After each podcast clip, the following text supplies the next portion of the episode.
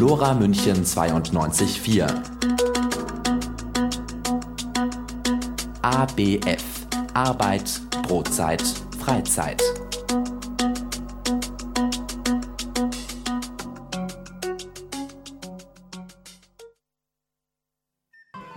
Guten Abend. Sie hören Lora München auf der 92,4 MHz mit der Sendung Arbeit, Brotzeit, Freizeit.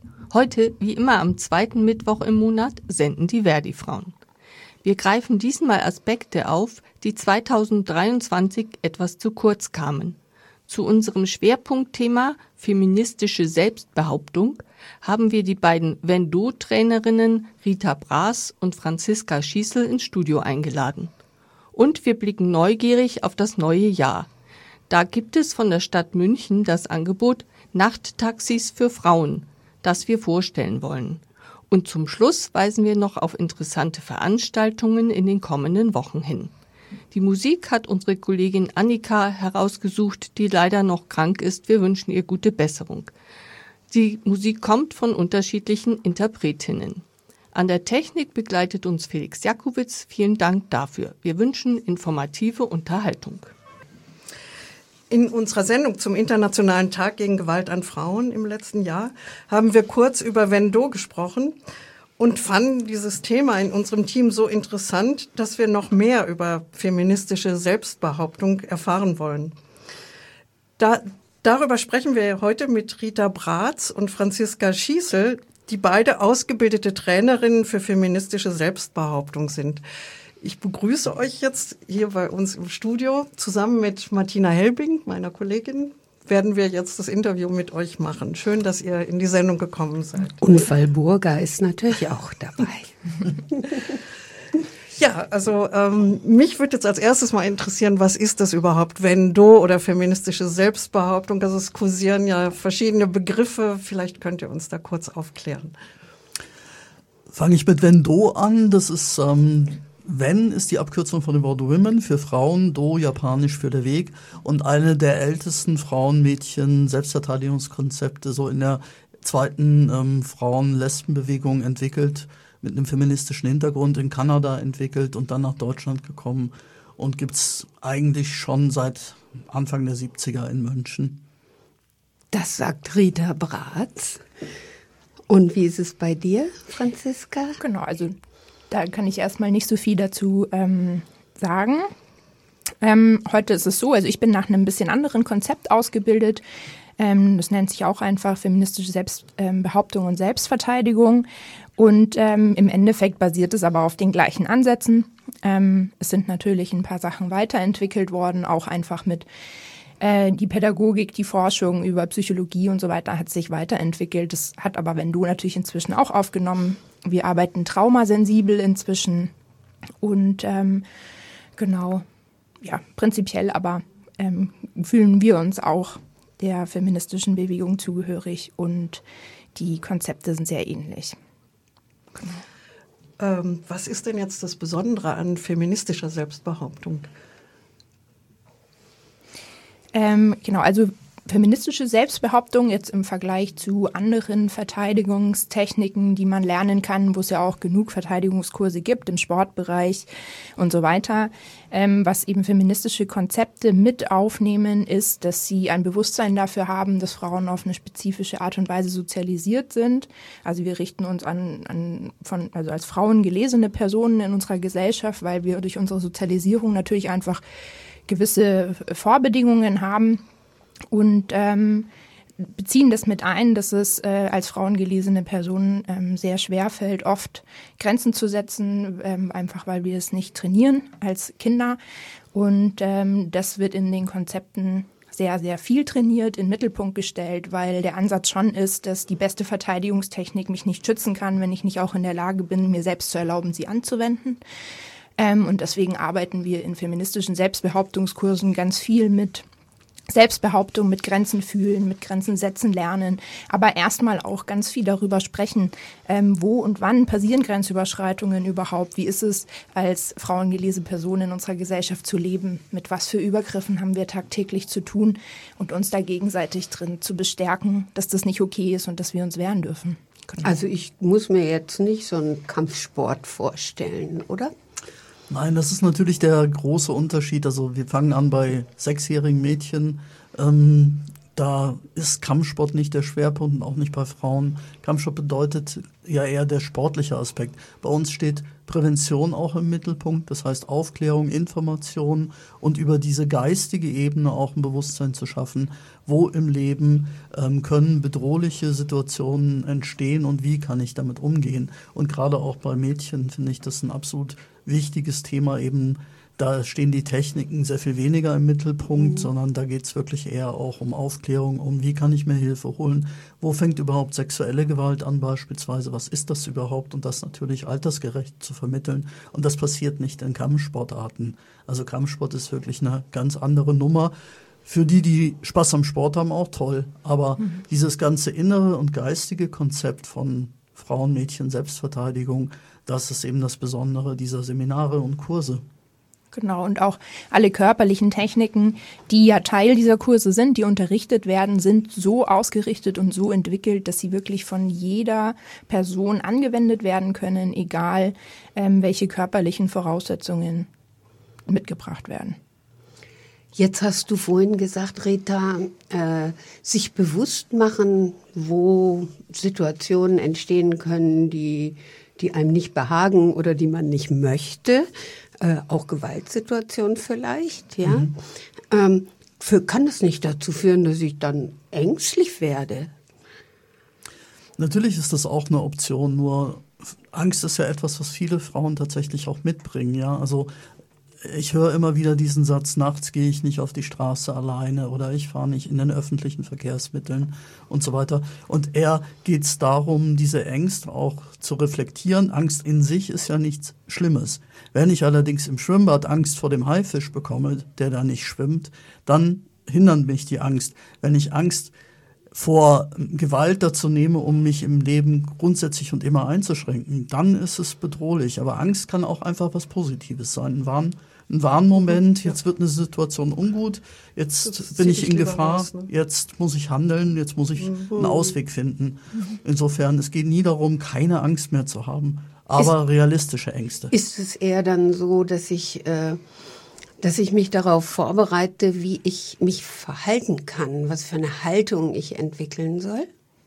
Genau. Also ähm, im Endeffekt ist es, was in den Kursen ganz oft passiert ist, dass wir viel über Ängste natürlich reden, weil das ja was ist, was auch alle Frauen irgendwie mitbringen, wo viel, wir viel auch antrainiert einfach haben. Und man kann natürlich erstmal denken, dass wenn man das miteinander teilt, dass es dadurch irgendwie mehr wird. Aber tatsächlich ist es so, wenn wir äh, verstehen, dass diese Angst eine kollektive Angst auch ist, die uns einfach auch antrainiert worden ist, kann das auch was sein, was uns total ermächtigt, auch aus so einem Gefühl heraus, hey, eigentlich ist es mega unfair, dass wir mit so einer Angst leben. Und jetzt lass uns mal überlegen, was wir jetzt machen können, ähm, um der entgegenzutreten. Und das ist eine Haltung, ähm, wo ich das Gefühl habe, dass die in den Kursen entwickelt werden kann oder an, anfangen kann quasi. Und ja, es geht um eine Haltung, wie ich an Situationen rangehe, aber es geht dann natürlich in letzter Konsequenz auch darum, dass ich ähm, schon dann auch weiß, okay, wenn es wirklich Worst Case, Case hart auf hart kommt, dann habe ich Techniken an der Hand, in, mit denen ich mich auch verteidigen kann. Also das ist ja schon auch Teil des Kurses.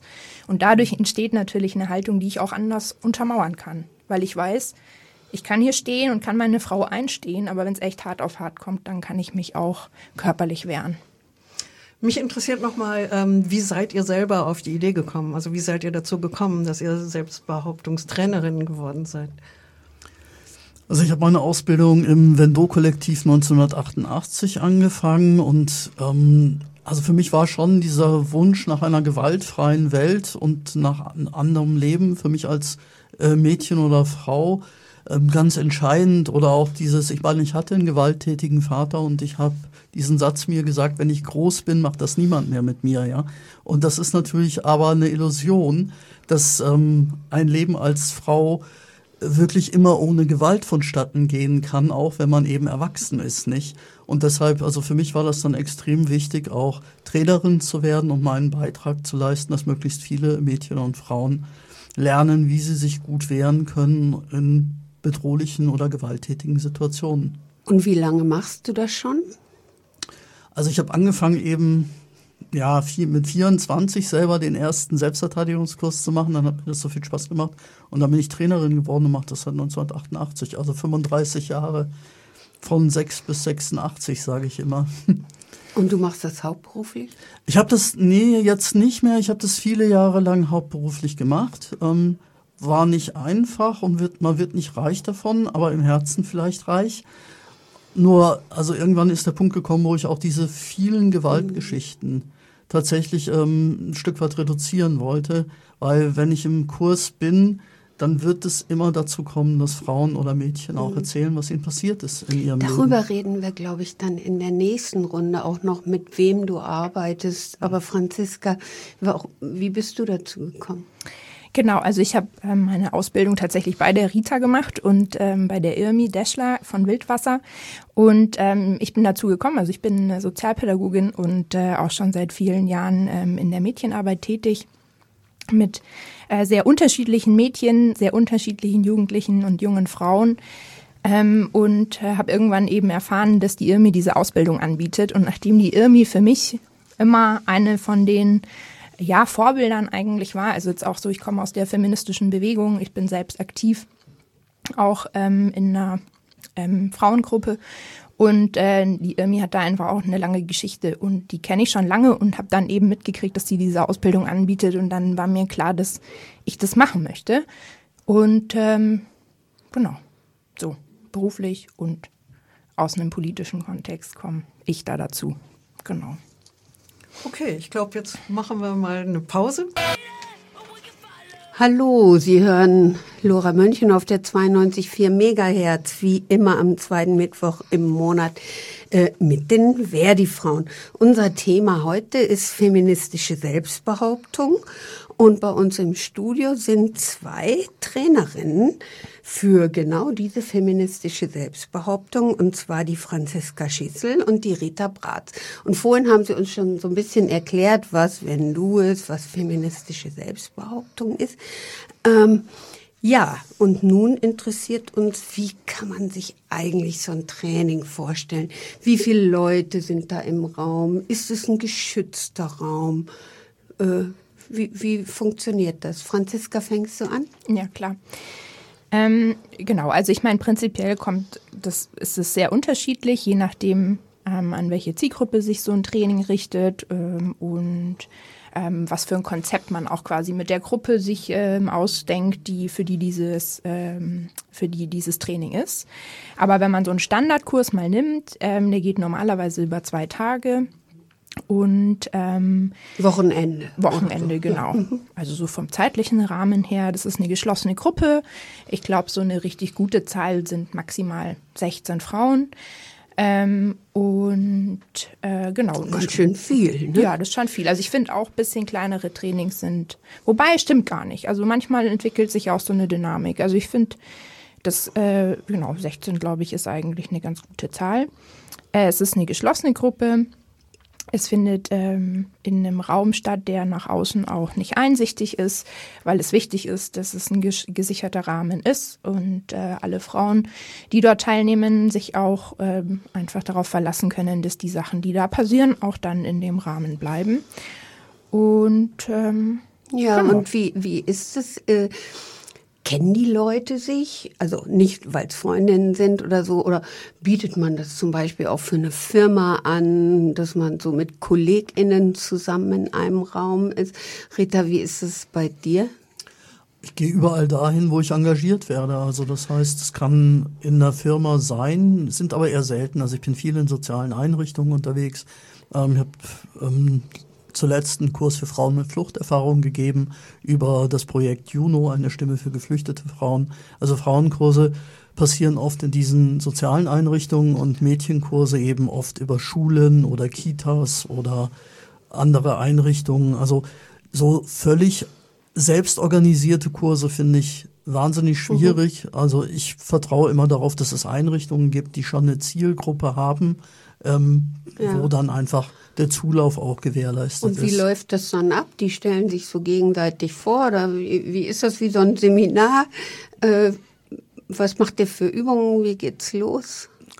Also es ist immer eine Mischung bei mir zumindest aus ähm, Reflexion, Gespräche, aber auch Übungen, also Stand, Stimme sich anschauen, dann tatsächlich auch, ähm, wie kann ich Grenzen setzen, Rollenspiele, bis hin zu Techniken und dazwischen aber auch immer Einheiten zu Themen, die aber auch die Frauen mitbringen können. Also bei Frauen mit Fluchterfahrungen im letzten Kurs waren Themen tatsächlich auch rassistische Gewalt. Also Na, die haben sicherlich eine Masse Beispiele, mhm. oder? Wie, haben alle Frauen so Beispiele? Franziska? Ja, also ähm, die Kurse, die ich jetzt bis, äh, bis jetzt gegeben habe, sind vor allem in so einem Rahmen gewesen, äh, mit Frauen, die in irgendeiner Form schon feministisch aktiv sind. Also ist nochmal eine ganz andere Zielgruppe, weil es meistens eben äh, Frauen sind, die sich auf einer anderen Ebene mit den Themen schon mal auseinandergesetzt haben. Aber das Interessante daran ist, dass es eigentlich vollkommen egal ist, wo die Frauen herkommen. Ähm, oder was für Erfahrungen sie gemacht haben, weil im Laufe dieser Seminare mit den, äh, mit den Themenschwerpunkten, die man so setzt und die Gespräche, die sich daraus entwickeln, zeigen eigentlich immer wieder das gleiche Bild, nämlich dass das einfach Erfahrungen sind, die fast alle Frauen ähm, in unserer Gesellschaft machen. Kleinere, größere Grenzüberschreitungen, sexualisierte Gewalt äh, in all seinen Varianten und Formen und äh, immer wieder diese Erfahrung mit äh, nicht reagieren können ähm, oder sich dann selbst als schuldig empfinden oder ähm, auch gar nicht wissen, dass man sich wehren darf, dass man sich wehren kann und das tatsächlich sogar in Kontexten, wo man mit Frauen arbeit, arbeitet, die seit Jahren selber feministisch aktiv sind und diese Sachen auf der Theorieebene eigentlich alle können.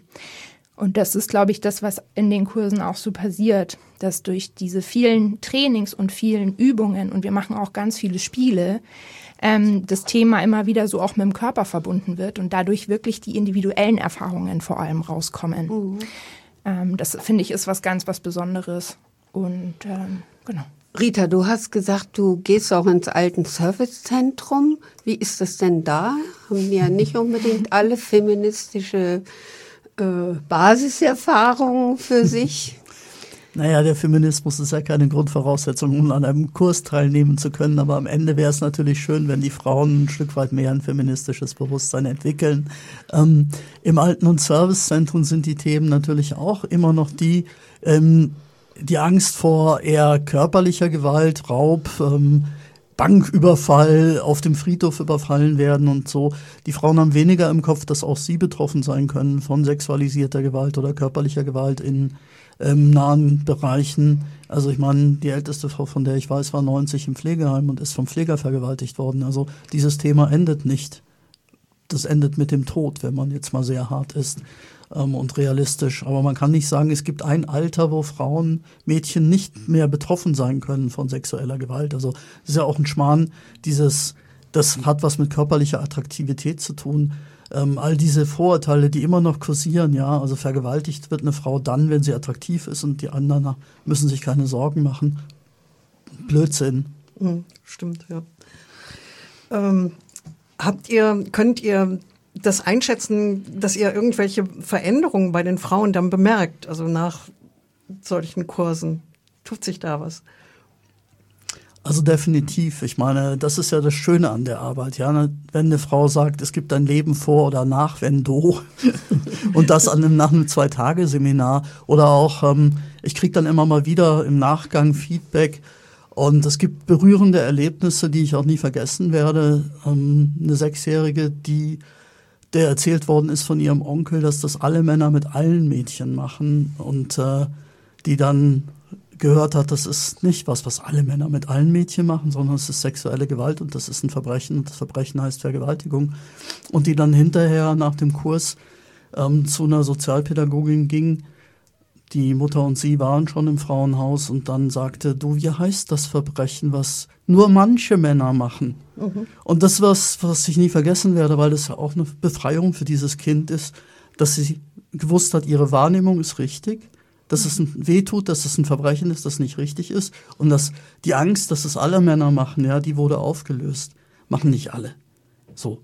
Und das sind so Momente im, im Kursen, also das verändert. Und ich höre immer wieder ganz, ganz viel positives Feedback auch von Frauen, die sagen, boah, ja, allein dieses Schuldthema, was viele Frauen jahrelang mit sich, ähm, mit sich tragen. Ich bin betrunken auf dem Oktoberfest gewesen, ja. ja, ich habe das Recht, betrunken auf dem Oktoberfest zu sein. Ich habe aber nicht das Recht, anderen Menschen weh zu tun. Mhm. Aber diese Schuldthematik, das haben viele Frauen. Und das ist nach dem Kurs auch anders, weil wir haben die ganz klare Haltung, verantwortlich für Gewalt ist immer Täter oder Täterin, niemals die betroffene Person. Mhm. Ähm, das heißt, das, das gibt euch auch eine ganze Menge, ne, diese Kurse, oder? Wie ist das bei dir, Franziska? Ähm, ja, total. Also ich, ich glaube tatsächlich, also dieses, ähm, dass die eigene Wahrnehmung richtig ist und sich auszutauschen mit ganz vielen anderen ähm, Frauen ist da passiert immer was und da passiert natürlich auch was, weil ich bin ja in dem Kurs auch als Frau. Ich habe ja auch all diese Erfahrungen gemacht.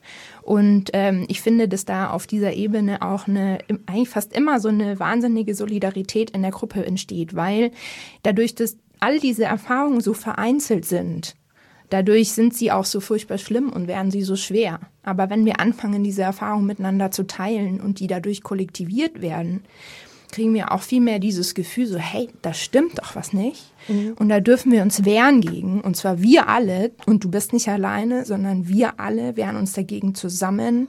Und das, äh, finde ich, ist, äh, ist immer wieder ein Erlebnis, was ähm, ja total schön ist und äh, mir selber auch ganz viel Stärke gibt. Ja, wir machen ein bisschen Eigenwerbung, bevor es weitergeht in die letzte Runde. Frauen, wacht auf. Egal welche Hürden man euch entgegenstellt, es liegt in eurer Macht, sie zu überwinden. Ihr müsst es nur wollen. Olympe de Gouges, französische Revolutionärin und Frauenrechtlerin. Laura München, dein freies Radio. Nicht nur im Frauenmonat März, feministisch. Ja, guten Abend. Heute senden die Verdi-Frauen und wir haben zwei ganz tolle Frauengästinnen bei uns im Studio, die Walburga und ich. Und zwar die Franziska Schitzel und die Rita Bratz. Beide machen Selbstbehauptungskurse für Frauen und das hat sich schon ganz spannend angehört, was ihr da äh, uns erzählt habt. Äh, können eigentlich alle Frauen an diesen Kursen teilnehmen? Äh, ist so ein Selbstbehauptungstraining wirklich für alle geeignet? Also du hast schon gesagt, sechsjährige Kinder waren schon dabei. Äh, oder gibt es da Einschränkungen für Frauen, zum Beispiel mit Handicap oder Franziska? Genau, also prinzipiell sind, äh, sind diese Kurse ähm, äh, vom Konzept her offen immer für alle Frauen, egal was für ähm, körperliche, altersbedingte Voraussetzungen mitgebracht werden. Ähm, oft ist es so, dass wenn ähm, man sich ein Training raussucht, das zum Beispiel von Vereinen angeboten wird. Da gibt es in München einige, die das machen, wo ich auch als Einzelperson quasi teilnehmen kann, ohne dass ich jetzt irgendeine Gruppe mir organisiere vorher. Dass es schon so ist, dass das dann Altersgruppen zum Beispiel sind, dass es dann Kurse für Jugendliche spezifisch gibt oder eben für Kinder und ähm, für Frauen ab 21 oder wie auch immer das geteilt wird, das hat auch oft was mit der Finanzierung zu tun. Ähm, genau. Aber prinzipiell ist es, wie gesagt, offen für alle. Und also, Rita, wie ist das hm. mit den Vorkenntnissen? Es gibt da auch manche Frauen, die sagen, ach, ich hm. brauche das nicht, ist mir noch nie passiert, ich bin eine taffe Frau. Äh, für die also, ist das aber auch, oder? Ich sage immer, jede eine Frau, jedes Mädchen sollte in ihrem Leben mindestens mal einen Selbstverteidigungskurs gemacht haben, nach Möglichkeit eher sogar mehr. Ähm, und ich möchte noch mal einen Satz sagen. Meine Ausbilderin zum Thema Frauen mit Behinderungen, ähm, die saß selber im Rollstuhl, querschnittsgelähmt und hat immer den Satz gesagt, wer eine Tasse halten kann, kann auch schlagen. So. Das heißt, ich glaube schon, dass es wichtig ist, für Frauen mit Behinderung auch spezifische Angebote zu machen. Das passiert bei Wildwasser beispielsweise. Ähm, die sind da sehr spezialisiert auch. Mhm. Ähm, aber grundsätzlich ähm, kann jedes Mädchen, kann jede Frau von diesen Kursen profitieren, unabhängig von körperlicher Fitness. So. Und äh, es geht ja jetzt auch um sich körperlich wehren. Mhm. Also ich meine, ein richtiges Standing zu entwickeln ist das eine, aber auch sich körperlich zu wehren. Und da gibt es auch keine Einschränkungen, oder? Können alle mitmachen. Genau. Also äh, jeder hat das zur Verfügung, was er, was er oder sie zur Verfügung hat, um sich zu wehren. Und die Sachen können eingesetzt werden. Und in den Trainings ist es auch so, dass wenn wir eine Technik machen und die machen dann halt gerade eben alle mit der rechten Hand und die Person ist aber mit der rechten Hand verhindert, dann überlegen wir uns Alternativen. Weil de facto kann sich natürlich einfach jeder wehren, immer mit den Voraussetzungen, die die Person halt mitbringt. Und da müssen wir dann halt kreativ werden. Aber das ist für, ja für Leute, die sagen, ich bin aber für gewaltfrei Kommunikation, wird es dann schwierig, oder? Naja, es geht ja nicht darum, Gewalt zu vermitteln, sondern es geht darum zu vermitteln, dass wenn ich angegriffen werde, dass ich mich wehren darf. Genau. Also ich hatte das Privileg, selber noch bei Marshall Rosenberg ähm, Seminare in gewaltfreier Kommunikation ähm, machen zu können. Und natürlich ist der Kampf, den ich nicht körperlich kämpfen muss, der beste. Aber erfahrungsgemäß entscheidet das nicht immer ich. Ich kann so gut sein in Deeskalation und gewaltfreier Kommunikation, wie ich will. Wenn das Gegenüber beschließt, mich anzugreifen, körperlich anzugreifen, brauche ich eine Technik. Das ist mein Credo, denn nicht ich bestimme um, unbedingt, sondern die Person gegenüber. Und die kann ich nicht kontrollieren. Ich kann beeinflussen, aber nicht kontrollieren. Das muss ich ja auch einüben. Ne? Also das, das macht ihr das konkret in den, in den Kursen dann. Ne? Ähm, wo finde ich denn jetzt genau diese Kurse? Also du hast schon gesagt, bei Wildwasser. Ne? Und, aber es gibt bestimmt noch andere Möglichkeiten. Genau, also ähm, die Vereine in München, die jetzt freie Kurse anbieten, wo ich mich als Einzelperson einfach anmelden kann und an dem Kurs teilnehmen, das sind vor allem Wildwasser und der Frauennotruf. Und ähm, ansonsten gibt es eben die Möglichkeit, Trainerinnen wie uns zu buchen, wenn man sozialer Träger ist oder eine Frauengruppe oder ein Verein oder was weiß ich was. Mhm. Im Endeffekt auch einfach ein Freundinnenkreis könnte sich so ein Training quasi buchen. Habt ihr da Website oder so?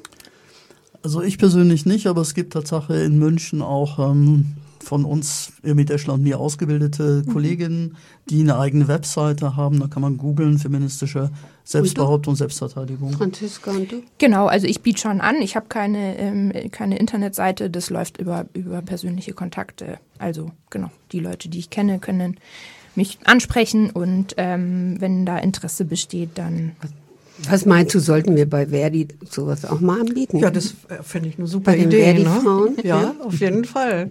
Ja, ich freue mich, wenn ich eingeladen werde. Die Rita bestimmt auch. Natürlich. Wir sollten vielleicht auch noch ein bisschen Werbung machen für Simone Eiler. Die war ja in einer unserer Sendungen, die ist auch ausgebildete Vendo-Trainerin. Und die freut sich sicherlich auch, wenn man ihren Namen im Hinterkopf hat und auf sie zukommt. Ähm, ja, jetzt habe ich noch ähm, was habt ihr vielleicht eine kleine Übung, wie unsere Hörerinnen zu Hause schon mal ja, oder wir. Ähm, sich an das Thema oder wir bis wer diesen Kurs anbietet. Genau.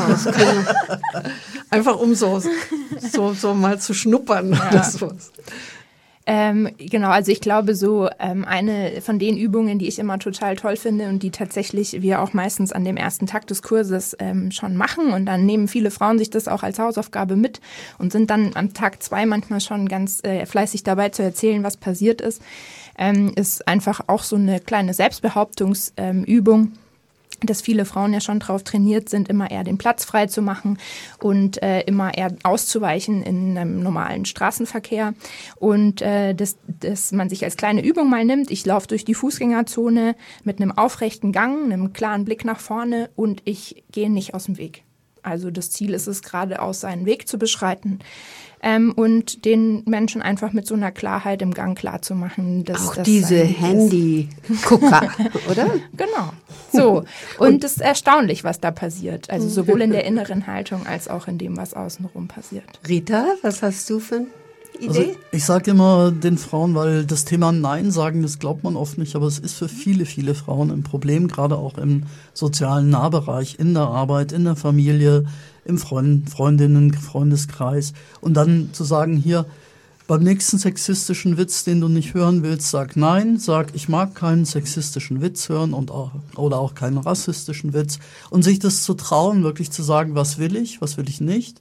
Und dann mit Situationen anzufangen, die vielleicht auch händelbar sind. Ja, also es muss jetzt nicht gleich das ganz, ganz große Nein sagen äh, sein, sondern diese kleinen Alltagssituationen, die aber äh, den den Nein-Sagemuskel quasi erlahmen lassen. Das ist für mich wie eine Art Muskel. Ja, je öfter ich Nein sage, wenn ich Nein meine, desto trainierter bin ich da drin und dann fällt es auch leichter.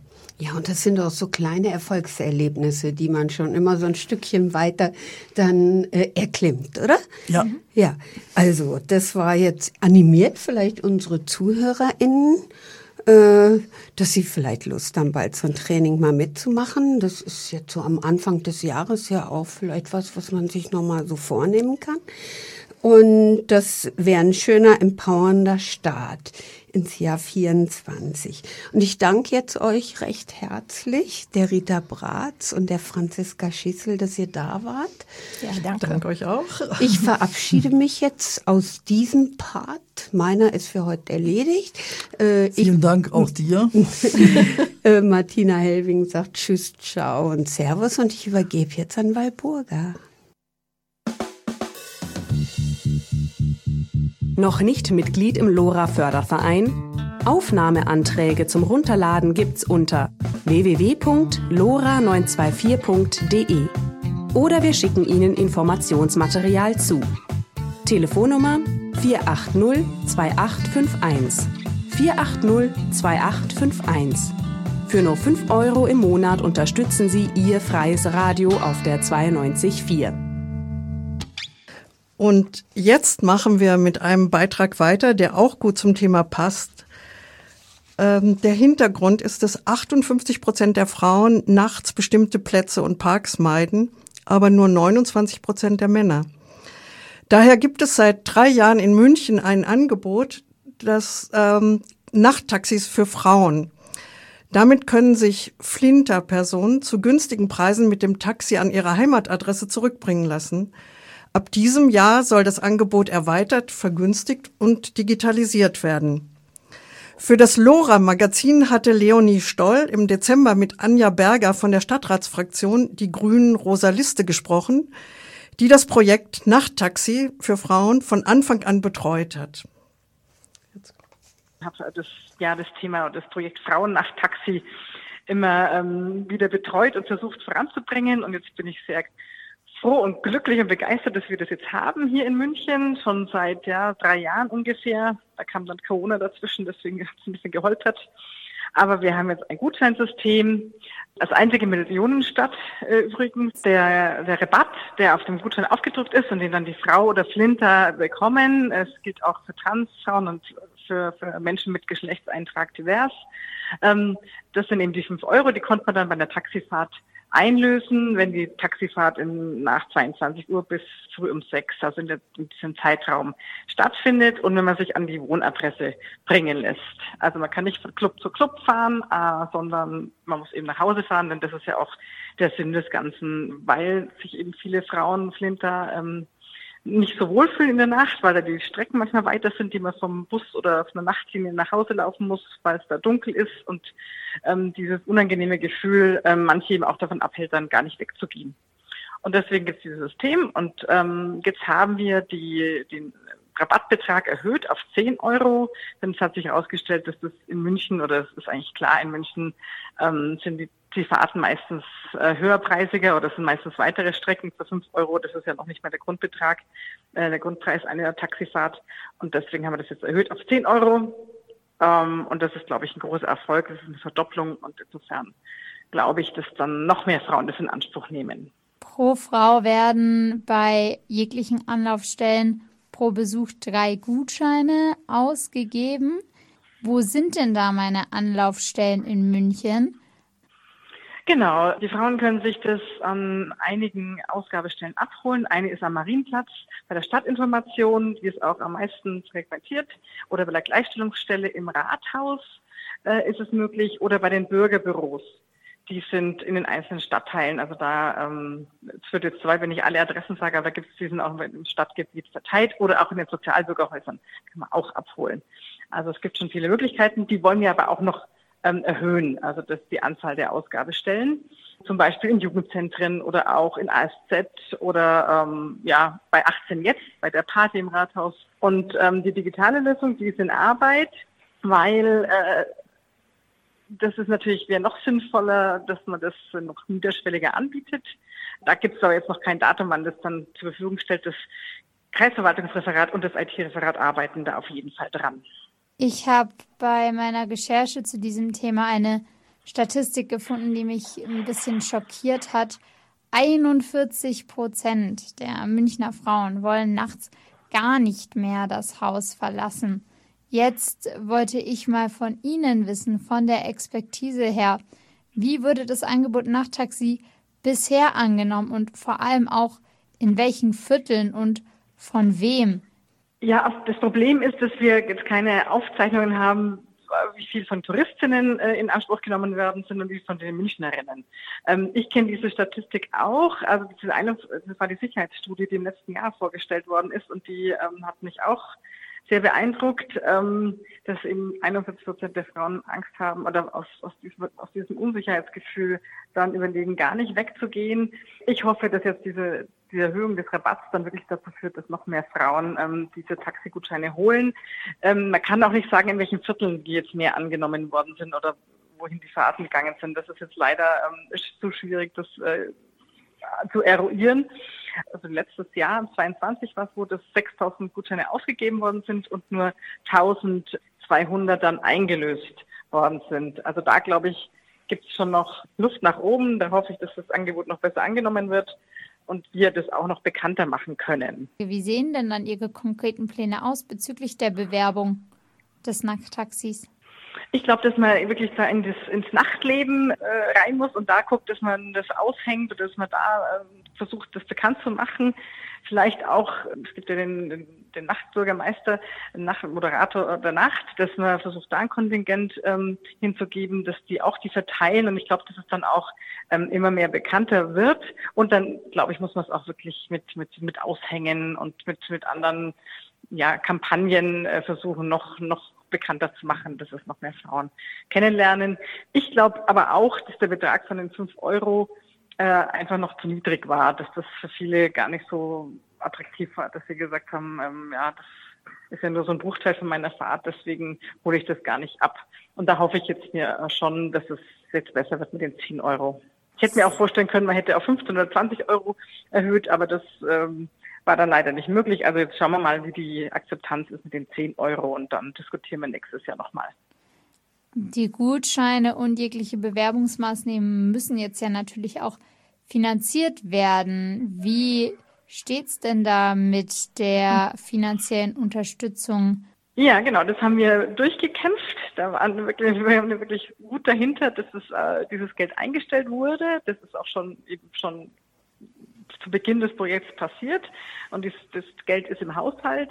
Ist ja gerade nicht so einfach mit unserem Haushalt, aber diese, ja, das sind jetzt 230.000, 238.000, die sind eingestellt, da, die sind auch dafür da. Und da können wir jetzt auch wirklich viele Gutscheine im nächsten Jahr ausgeben. Und wir hoffen, dass es dann auch wirklich ja, ausgeschöpft wird, das Geld. Also das finanziert ist es, da muss man jetzt auch keine Angst mehr haben, dass da was ähm, gekürzt wird. Die Gutscheine sind von 22 Uhr bis 6 Uhr einlösbar. Wir sprechen jetzt gerade im Dezember und haben die dunkle Jahreszeit vor uns, wo es schon um 4 Uhr düster wird. Was ist denn da die Begründung dafür, dass die Gutscheine nicht auch früher einlösbar sind? Weil die Problematik bezüglich dessen, dass Frauen Angst haben, weil das Tageslicht fehlt und die Dunkelheit schon da ist als Möglichkeit für Anonymität, Verstecke etc. Die Problematik hat man im Winter ja schon weit vor 22 Uhr. Warum sind denn dann nicht auch die Gutscheine schon früher einlösbar? Das stimmt. Ähm, dunkel ist es schon vorher, aber es gibt eben schon noch andere Kriterien. Also das eine ist, dass der ÖPNV, wo ich mich eigentlich schon immer ziemlich sicher fühle, ähm, auch noch da noch viel besser fährt und auch noch alle Haltestellen anfährt und der Takt auch noch gut ist. Bis um 22 Uhr kommt man eigentlich auch so noch ganz gut nach Hause. Ähm, und später wird es dann immer dünner und dann auch mit, muss man eben weiter laufen oder länger an der Haltestelle stehen und dann ist es dieses, dieses unsichere Gefühl, dieses Unangenehme, dann äh, denke ich noch wesentlich häufiger der Fall. Und das andere ist, dass halt auch die ähm, die Plätze und die Stadt dann viel unbeliebter ist oder dass einfach viel weniger Leute auf der Straße sind. Und das ist ja, glaube ich, nochmal ein Aspekt, dass wenn man dann alleine da dieses letzte Stück geht, dass man sich dann da wirklich am, am wenigsten wohlfühlt und ähm, dass es dann diese schwierigen Situationen gibt. Und ähm, das ist deswegen, wir uns überlegt haben, das ist der beste Zeitraum, dass man von 22 bis um 6 Uhr diese Gutscheine gelten lässt.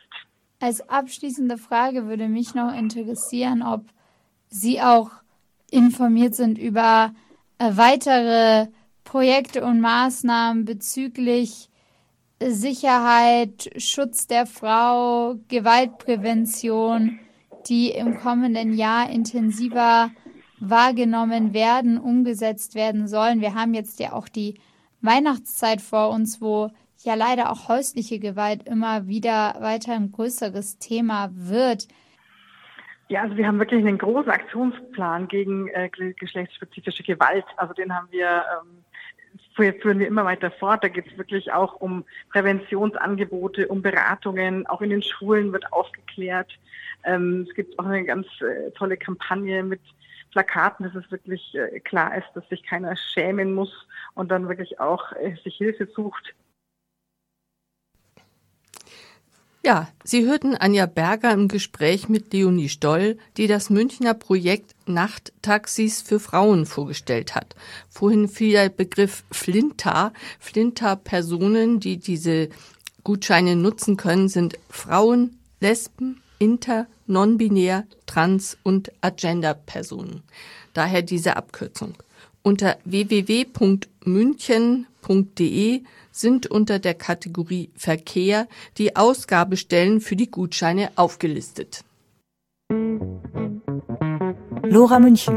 Zu hören auf UKW 92.4, auf DAB Plus und im Internet.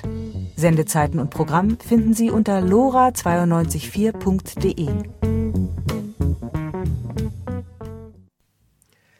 Und nun folgen noch einige aktuelle Nachrichten und später Veranstaltungshinweise.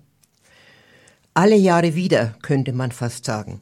Zum dritten Mal innerhalb von drei Jahren hat Galeria Karstadt Kaufhof nun Insolvenz angemeldet. Drei Jahre, drei Insolvenzen. Was macht sowas mit den Beschäftigten? Für die verbliebenen 12.000 Beschäftigten bundesweit ist das absolut bitter, so wäre die Vorstandsmitglied Silke Zimmer, zuständig für den Handel. Das kann man sich gut vorstellen, dieses ständige Hin und Her, das Hoffen und Bangen zermürbt die Belegschaften. Seit Jahren haben sie auf Teile ihres Lohns verzichtet, um Arbeitsplätze zu retten. Nun ist das Unternehmen aufgrund der Insolvenz des Mutterkonzerns Signa erneut in eine bedrohliche Schieflage geraten. Die Zukunft der 12.000 Beschäftigten und ihrer Familien ist äußerst ungewiss. Wer die Vorständin Zimmer sieht jedoch für Galeria Karstadt Kaufhof mit einem stationär digitalen Warenhauskonzept eine gute Zukunft. Warenhäuser sind das Herz vieler Innenstädte. Sie bieten Kundinnen und Kunden Waren und gute Beratung in einer Breite und Tiefe an, die sie sonst nirgendwo so erhalten. Dafür stehen vor allem die Galeria Beschäftigten. Sie sind das Gesicht des Warenhauses, ist die Gewerkschafterin überzeugt. Was es jetzt aber braucht, das ist ein Investor, der an die Stelle von Signa tritt, so Zimmer weiter. Wünschenswert aus Sicht von Verdi wäre ein strategischer Investor, der Handelskompetenz hat und Galeria Karstadt Kaufhof ermöglicht, als Ganzes erhalten zu bleiben und damit die Arbeitsplätze zu sichern, sagte die Verdi-Vorstandsfrau. Wie ist nun die Situation in München?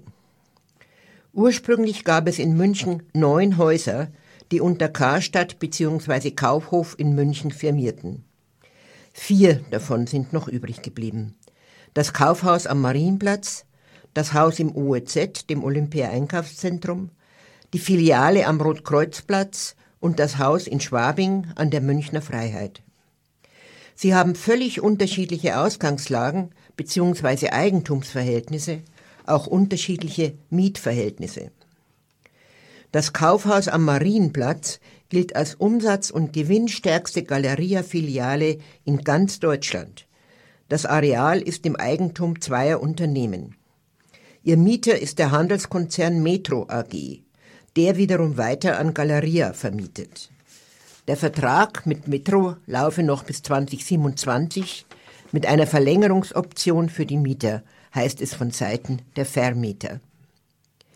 Im OEZ ist der Konzern ECE Vermieter von Galeria. Man sei dem Warenhauskonzern schon einmal bei der Miete weitreichend entgegengekommen, erklärte Thorsten Keller, Center Manager des OEZ, vor einem Monat. Ein abermaliger Mietnachlass sei unwahrscheinlich, vermutlich würde man eher einen Plan B ohne Galeria verfolgen. Das klingt nicht besonders hoffnungsvoll. Das Warenhausgebäude an der Münchner Freiheit gehört der Segelmeier Grund- und Immobilien AG, einem großen Münchner Traditionsunternehmen. Dessen Vorstandschef Hermann Brandstetter sagt, dieser Standort habe generell ein hohes Marktpotenzial und sei sehr eindeutig für ein breites Spektrum an Nutzungen geeignet. Auf Fragen zur Zukunft von Galeria geht er allerdings nicht ein. Besonders eng mit Signa verbunden ist die Filiale am Rotkreuzplatz. Dort ist eine Immobilientochterfirma von Signa die Vermieterin für Galeria.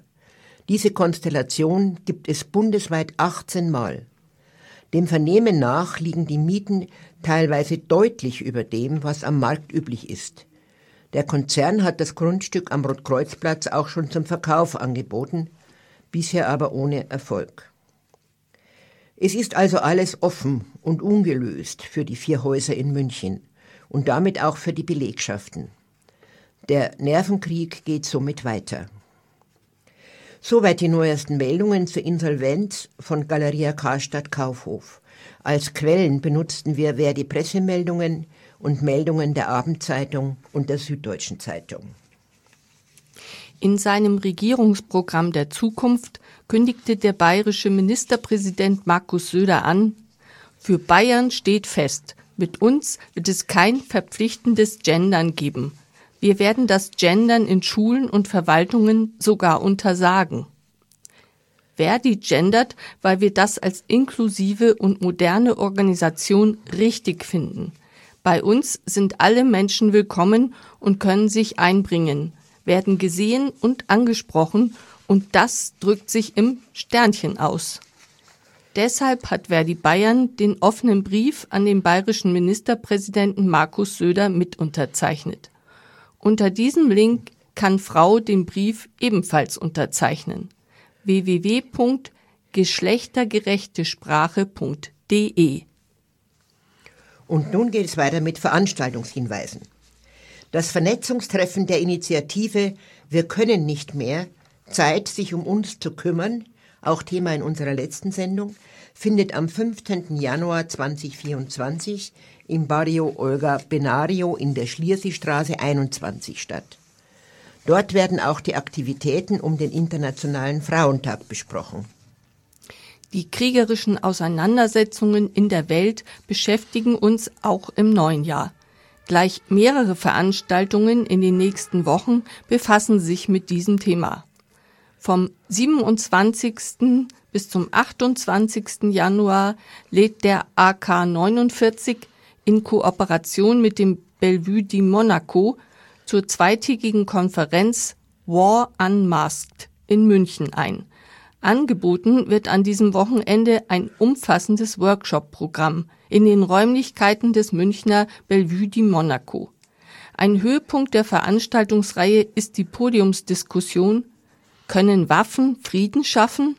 die am Samstag im Fat Cat München, das ist im alten Gasteig, stattfindet. Wir freuen uns, wenn ihr dabei seid.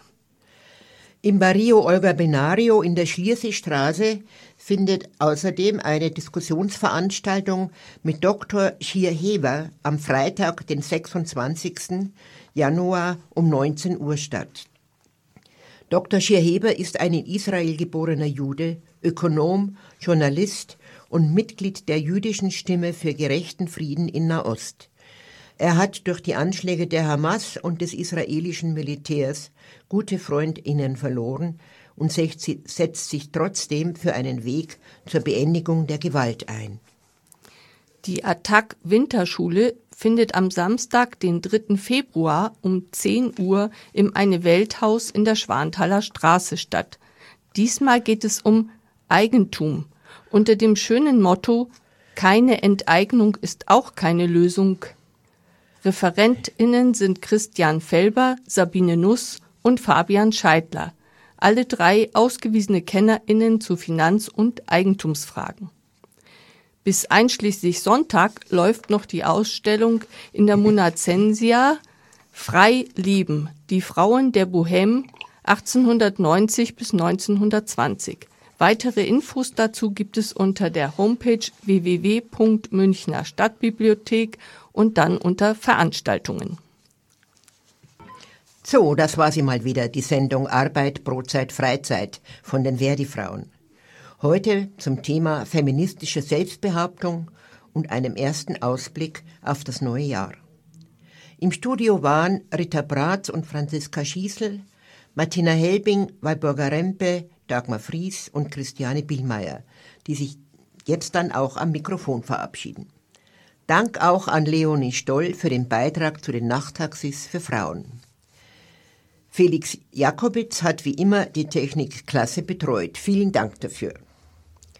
Und Ihnen, liebe ZuhörerInnen, danken wir natürlich auch, dass Sie dabei waren und wir hoffen, dass Ihnen die Sendung gefallen hat. Und, falls Sie es noch nicht sind, werden Sie doch Mitglied in unserem Förderverein, damit Lora auch weiterhin senden kann. Eine Wiederholung dieser Sendung können Sie auf DAB Plus heute Nacht um 4 Uhr und dann am gleichen Tag um 13 Uhr hören.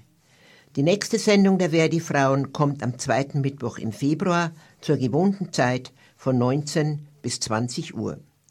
Vielen Dank fürs Zuhören und weiterhin gute Unterhaltung mit Radio Lora und Stadtland Radio. Soziale und politische Beobachtungen aus München, aus Bayern und darüber hinaus. Tschüss, Am ciao, servus.